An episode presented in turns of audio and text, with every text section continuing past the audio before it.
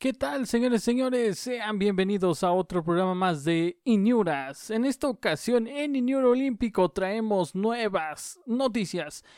Pero bueno, antes de comenzar, vamos a decirles que ya pueden escucharnos en Spotify a través de nuestro canal oficial, o bueno, nuestro nuestro repositorio oficial, ¿no? De Spotify, el cual nos pueden encontrar como Inuras. También estamos en anchor.fm, eh, para los que no, no, no sepan, es Anchor en, en español.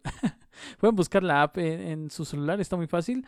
Y ahí también nos pueden encontrar como Inuras. Estamos en Spreaker.com y Google Podcast, etcétera, etcétera. Estamos como Iniuras para que se unan y obviamente estamos aquí en Facebook eh, para todos ustedes por si gustan dejar un like y compartir o decirnos cómo podemos mejorar eh, nuestro, nuestro noticiero olímpico.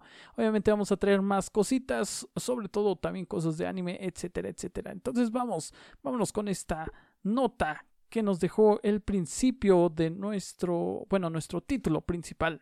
Japón declara nuevo estado de emergencia en Tokio. Vamos a platicar un poco acerca de esto.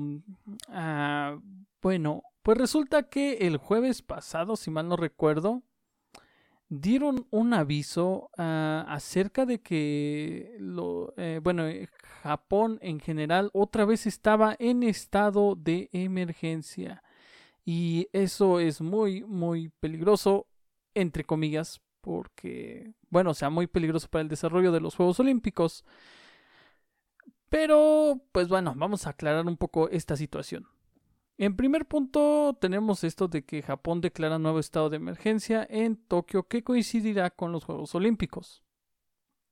Pues bien, esta medida fue tomada ya que en Tokio se registró una cifra diaria de 896 nuevos casos de COVID tras contabilizar en la víspera unos 920, una cantidad que no anotaba desde el mes de mayo, o sea, ya, ya era un tiempo, digamos, a la baja y ahorita otra vez repuntando este, este aumento de casos. Y bueno, el primer ministro japonés Yoshihide Suga decidió este jueves volver a declarar el estado de emergencia en el área de Tokio una alerta que estará vigente hasta el 22 de agosto y que coincidirá con la celebración de los Juegos Olímpicos, un, día antes prácticamente. Pero bueno, el estado de emergencia entrará en vigor a partir del lunes 12 de julio para frenar así el aumento de casos de COVID-19 en la capital de Japón. Dijo Suga tras reunirse con el comité gubernamental que gestiona la pandemia aunque en la práctica la medida no supondrá mucho cambio con la situación actual al margen de un endurecimiento de restricciones para los comercios. Si bien el país asiático decidió asimismo prolongar dicho nivel de alerta en la región de Okinawa, al sudoeste del país, donde ya se encontraba activa y mantener ciertas restricciones en las prefecturas de Chiba, Saitama, Kanagawa y los colindantes con Tokio y donde también se disputarán competiciones de los Juegos Olímpicos. En la prefectura de Osaka, que está al este, también se mantendrán las medidas, mientras que en otras cinco eh, provincias, como lo es Hokkaido, Kyoto, Aichi, Hyogo y Fukuoka, se verán levantadas a partir del lunes. O sea, unas se impondrán, en otras se quitan.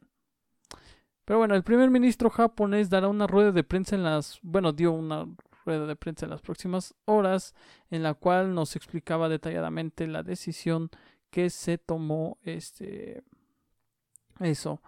Eh, la nueva declaración de emergencia sanitaria, la cuarta para Tokio, podría afectar a la asistencia de público en las sedes deportivas olímpicas de la capital y sus alrededores. En sí, los organizadores del evento, eh, cuya inauguración está prevista para el 23 de julio, nunca han descartado la celebración de competiciones a puerta cerrada en función de la situación pandémica. Sin embargo, recientemente anunciaron que tenían previsto permitir la entrada de hasta 10.000 espectadores o la mitad del aforo de las instalaciones. Si bien esto es un golpe bastante interesante, eh, bastante interesante, entre comillas, porque es muy duro en general para esta organización, puesto que están entre sí, entre no. Pero hasta eso Japón ya siempre, bueno, ya estuvo consciente, ya ha estado consciente de que debido a la situación del COVID podría ser que no, ¿cómo decirlo? Que se celebrara sin ninguna persona en, en los aforos, más que obviamente entrenadores, este, asistentes eh, obviamente eso no es lo que ellos querían, pero es, es, es, algo que aplaudir que ya, ya tenían este, en manos, digamos, un plan de emergencia, puesto que dijeron ya no se va a posponer, pero tenemos la manera de controlar esto. Eh, de hecho, ya incluso bajo esta medida, eh, varias instituciones de otros países han tomado medidas también este, em, ¿cómo decirlo?, a medidas drásticas, eh, si podríamos decir. ¿Por qué? Porque a final de cuentas los atletas ya están este, conscientes de cómo estará la situación, cómo deben de concentrarse, dónde se deben concentrar. Pero bueno, un ejemplo es la selección brasileña de fútbol, el cual aplazó su viaje a Tokio por este estado de emergencia. Y bueno, la nueva programación prevé que Brasil eh, este, entrene en Sao Paulo hasta el próximo domingo para viajar a Serbia, donde se mantendrá hasta el 16 de julio. Eh, prácticamente eh, al, día que yo estoy grabando esto, o bueno, que estamos transmitiendo esto, hasta el día de hoy iban a permanecer en Sao Paulo y hasta el 16 este, iban a estar allá por Serbia. Eh, esta selección que va a defender su título en los Juegos Olímpicos de Tokio 2020 este aplazó su viaje debido a que a este tipo de declaraciones del gobierno este nipón y modificó toda su programación. Eh, esto más que nada para evitar digamos algún caso de covid este algún problema que pueda tener el equipo. Pero pues bueno este, eso, eso ya era como que algo previsto, algo que podían esperarse de, de esta situación. Pero bueno, vámonos con más noticias en esta ocasión. Y bueno, continuando con nuestra sección de noticias, vámonos directamente a un dato curioso acerca de la selección mexicana de fútbol, la que va a, eh, bueno, no va a defender, la que va a participar en los Juegos Olímpicos. Eh, pero es un caso eh, curioso, Este, eh, y justamente este, es un japonés el que va a acompañar a la selección mexicana en los Juegos Olímpicos. Y su nombre es Ryota Nishimura. Así es, señoras y señores. Más mexicano que el nopal, aunque nació en Japón. El auxiliar Ryota Nishimura apunta a ganar el oro del fútbol de Tokio 2020 junto con México. ¿Un infiltrado o algo así? Pues algo así tenemos en esta ocasión. bueno, pues resulta que hay un protagonista al lado de la delegación azteca que encabeza el director técnico Jaime Lozano el cual resulta ser un personaje silencioso pero muy importante, el cual es Ryota Nishimura. Se trata del auxiliar técnico del combinado nacional sub-23 que por cierto nació en Osaka, Japón. Su llegada a México se dio hace muchísimos años y pues la verdad tiene muchísima experiencia en este campo eh, con equipos como Cruz Azul, Santos, Tampico de Madero y justamente Querétaro, aquí donde estamos. y bueno, no, y él no solo está conectado fuertemente con el país, sino que su madre aprovechó el viaje del Tri a territorio nipón para darle la bienvenida a jugadores, cuerpo técnico y staff en el aeropuerto. La imagen fue difundida por la misma selección mexicana y es una joya, señores señores. La verdad que, si mal no recuerdo, se volvió un poco viral, no, no tanto como, como mucho, pero, pero es una imagen muy hermosa. Eh, ahorita, ahorita se las pongo aquí. Este. Aquí pongo la captura de pantalla para que lo vean. Bueno, los que nos están viendo en Facebook. Este. Y el cual tiene un, hermoso letrero. o sea, porta la camisa de la selección mexicana. Eh, y porta su, su, su, un hermoso letrero. el cual está escrito Estaba esperando delegación de México. Bienvenido a Tokio. México gana. Yo creo en ti. Buen suerte.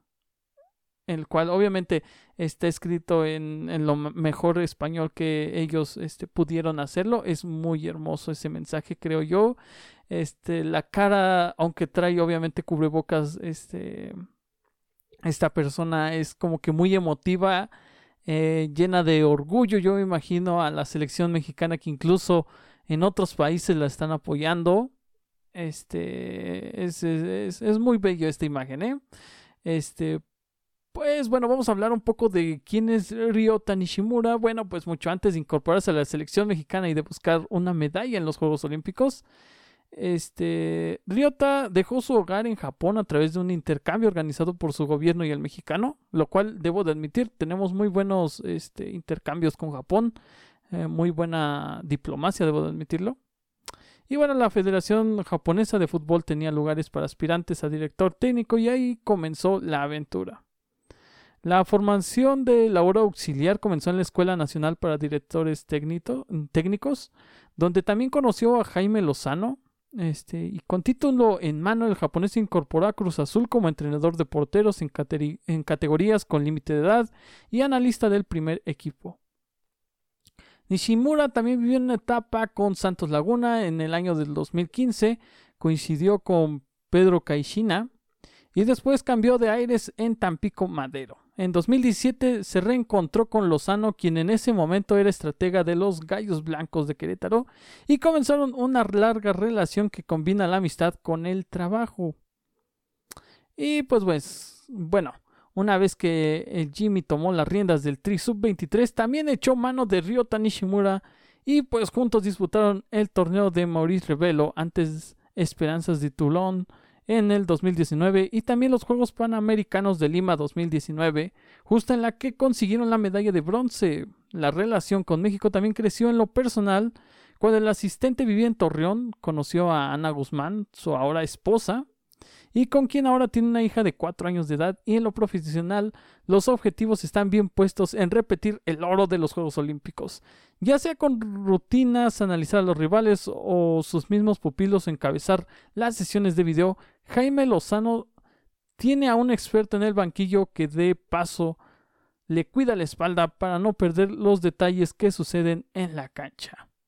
Y pues bueno, ojalá, ojalá esto nos ayude a que esa selección que ya nos ha regalado este, muchas alegrías olímpicas lo vuelva a hacer y que ojalá esto también sirva de lección para las este, selecciones grandes, porque la verdad las selecciones grandes dejan mucho que desear y pues estos chavos siempre les enseñan cómo se deben de hacer las cosas. Así es que vámonos con una última nota. Y bueno, para esta última nota vamos a hablar un poco sobre la llegada de los mexicanos a Tokio, Japón. Así es, señores, señores, vámonos con la presencia de los aztecas en territorio nipón. Sí, bueno, este, la, la fecha de la llegada de los próximos este, deportistas mexicanos a Tokio este, se dará en los días previos a las Olimpiadas. Curiosamente, no todos se fueron desde mucho antes pero ya hay algunos allá, etcétera, etcétera. Bueno, vamos a comenzar, vamos a comenzar. Este, la, en las siguientes semanas continuará la llegada de contingentes mexicanos de las 99 plazas olímpicas que actualmente se tienen, que representa la presencia de 162 deportistas en diferentes este, disciplinas. Esto hasta el momento, porque creo aún puede existir ciertos registros, no sé, no estoy todavía completamente seguro, pero cabe destacar que será una de las delegaciones más grandes que irán a, Juegos Olímpicos, perdón, este, a representar a México. Si bien ahorita ya los que quedan, porque ya empezaron a partir desde eh, esta semana, este, los que quedan van del 11 al 18 de julio, este, que irán a Japón. El martes 13 parte el equipo de vela, el miércoles 14 estará el equipo de ecuestre y adiestramiento.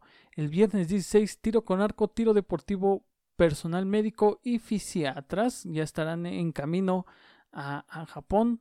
El sábado 17 este, estarán viajando los de badminton, boxeo, levantamiento de pesas, natación, taekwondo y voleibol. El domingo 18 eh, acudirán los de clavados, gimnasia artística y rítmica y los de judo.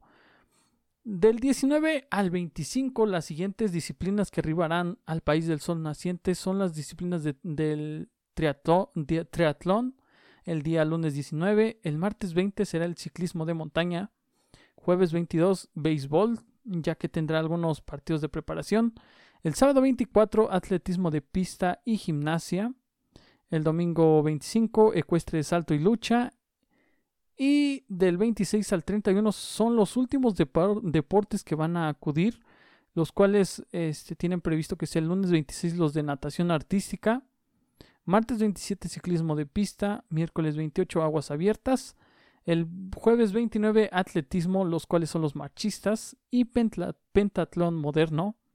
Y por último, el sábado 31 acudirán los de maratón. Cabe recordar que todos los atletas que aterrizan en Tokio inmediatamente cumplen los estrictos protocolos que les piden eh, las autoridades sanitarias, entre ellos realizarse pruebas para COVID-19, Además de que se informó que los Juegos Olímpicos se tendrán que llevar a cabo, como ya lo dijimos, sin público en los estadios y centros deportivos donde se disputarán las pruebas. Lo anterior como medida por los aumentos de caso en Japón, como ya lo habíamos dicho. Pues bueno, eh, yo, yo personalmente los hubiera mandado mucho antes para que se aclimataran un poco más al cambio de horario este clima de Japón, etcétera, etcétera. Pero está muy bien, esas son las próximas llegadas que tenemos de Tokio. Y pues bueno, hasta aquí la dejamos nuestra transmisión. Esta es una transmisión de prueba, pero también es Inura Olímpico. Recuerden que pueden escucharnos a través de Spotify buscándonos como Inuras. Estamos en anchor.fm y lo mismo nos pueden buscar como Inuras. Spreaker.com, Inuras lo mismo. Y obviamente estaremos aquí en Facebook. Recuerda darle like y compartirlo porque tendremos muchas más dinámicas aquí en Inuras. ¡Vámonos!